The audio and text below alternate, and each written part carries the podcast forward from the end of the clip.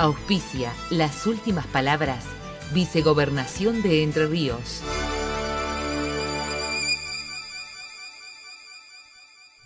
El 5 de mayo de 1991, o sea, hace 32 años, jugaba su último partido como profesional el futbolista Ricardo Enrique Bocini, un jugador De pie, señores. notablemente sobrevalorado desde mi punto no, de vista. ¿Cómo va a decir eso? Emblemático No jugador de Independiente de Avellaneda, Un saludo a Rubén Darío, eh, que dice que le debemos dar una hora a Teresita, que fue lo mejor de la semana. dice. Rubén Darío Insúa. No, no, Rubén Darío, un oyente. Fue campeón del mundo con la Argentina en México 1986, fue suplentón en ese equipo Y otros 13 títulos con Independiente. y jugó unos pocos minutos ingresando contra Bélgica en el partido semifinal.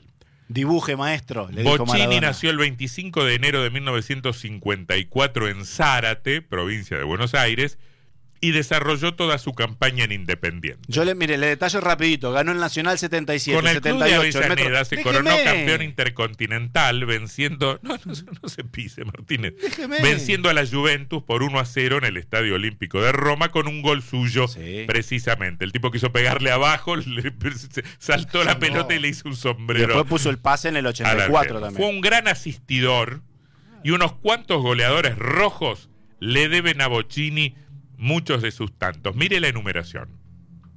Daniel Astegiano, Marcelo Regiardo, Carlos Alfaro Moreno, Eh, Norberto Outes y Antonio Alzamendi. Sí, Barberón, sigo Mm. sumando si quiere. Escribió alguna vez el gran Roberto Fontana Rosa. Vo- Esta, es- esta frase me parece extraordinaria. Bertoni era el brazo armado de Bocini. De hecho, ambos construyeron una sociedad futbolística inolvidable. Se retiró Bocini luego de sufrir una seria lesión jugando contra Estudiantes de La Plata. Y en un libro llamado Pablo Hervín fue el que le metió una murra. Mm. En un libro llamado no puedo no puedo con el fanatismo. Si hay algo que me enferma es el fanatismo. Se olvidó de nombrar 12 títulos, nombró dos nomás. En un libro llamado Valdano, Sueños de Fútbol, firmado por Carmelo Martín, hay una página dedicada a Ricardo ¿Una sola? Había que llenar, había que llenar. 10 Dije, o 20 le tiene que dar. Carmelo Martín es el seudónimo que compartían dos hermanos eh, periodistas españoles. Carmelo y Martín Rivero Ferrera. Escribían un artículo, poco afectos al trabajo, y firmaban así, Carmelo Martín.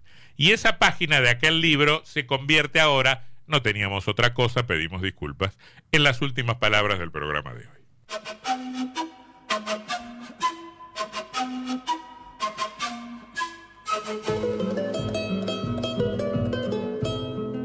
Textos.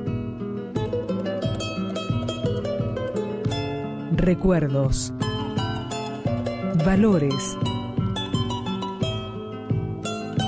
Sensaciones. Personajes. En el 2000 también. También. Las últimas palabras.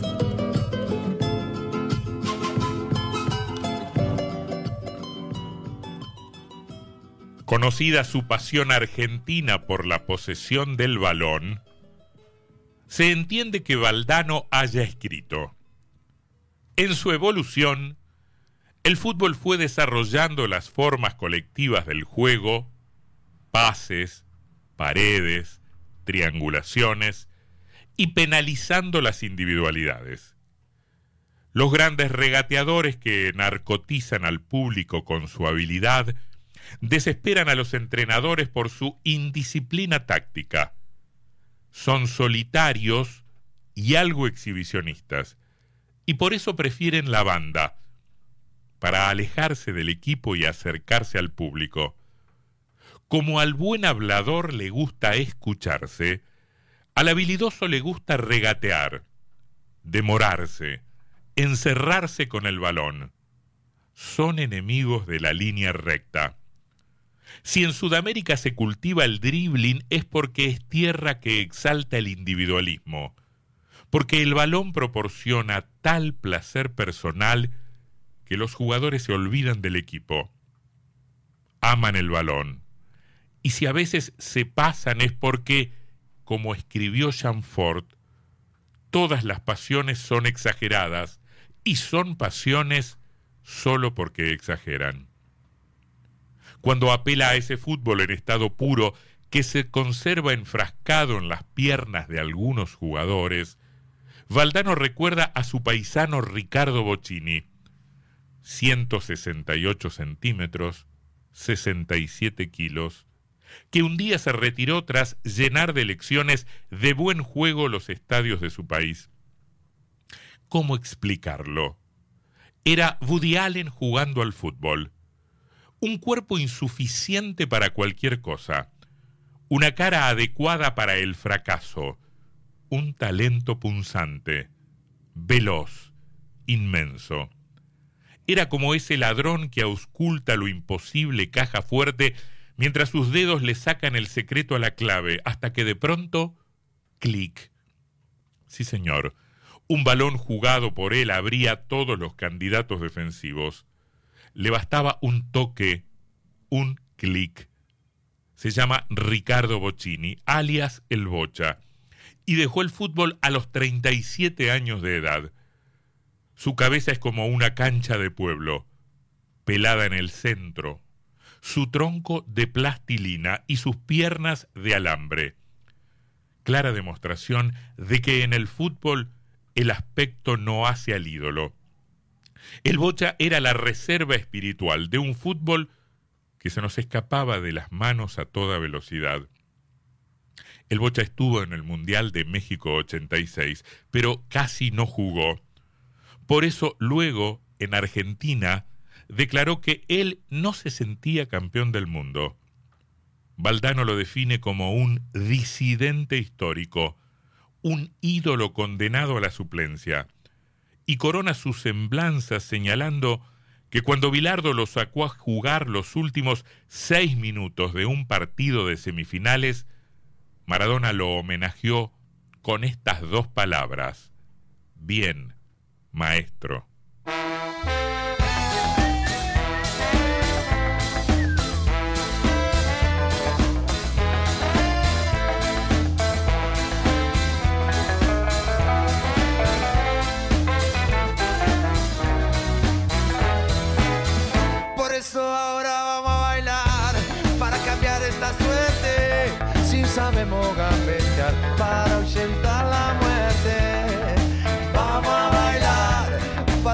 esta suerte. Si sabemos gambetear para ahuyentar la muerte. Y porque sí, porque sobran las bolas de matarla con el pecho y no tirarla afuera. Para jugar de local en cualquier cancha, aunque pongo el corazón y de la plancha.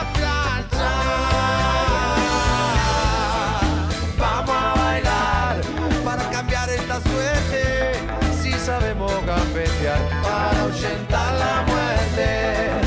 Vamos a bailar para cambiar esta suerte. Si sabemos gambetear para ahuyentar la muerte. Y porque soy de la escuela del bocha voy con la fantasía, la estrategia fría. Y si no hay copa, que haya cope para la gente que salta sobre el dolor y nace nueva.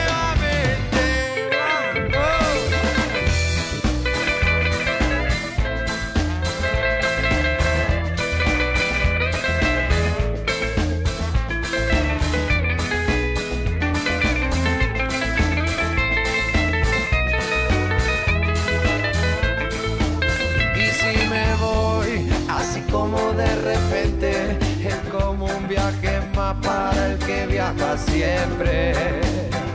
Si he de morir, no quiero como la oveja, que cuando no da más lana la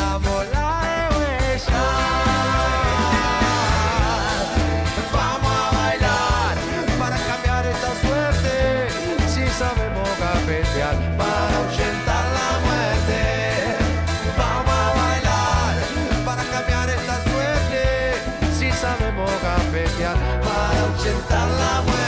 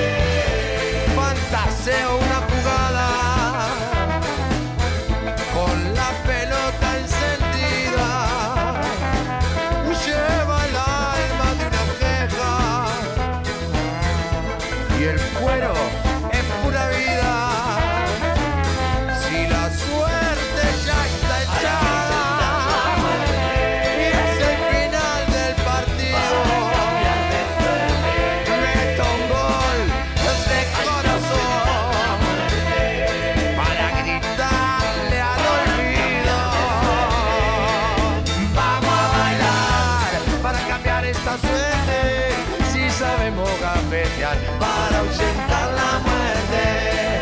Vamos a bailar para cambiar esta suerte si sabemos gambetear para ahuyentar la muerte. El baile de la gambeta, la Versuit Bergarabat antes un pasaje de Valdano, Sueños de Fútbol, una página referida a Ricardo Enrique Bocini, que hace 32 años, 5 de mayo de 1991, jugaba su último partido como profesional en Independiente de Avellaneda. 5 de mayo de 1991, hace 32 años.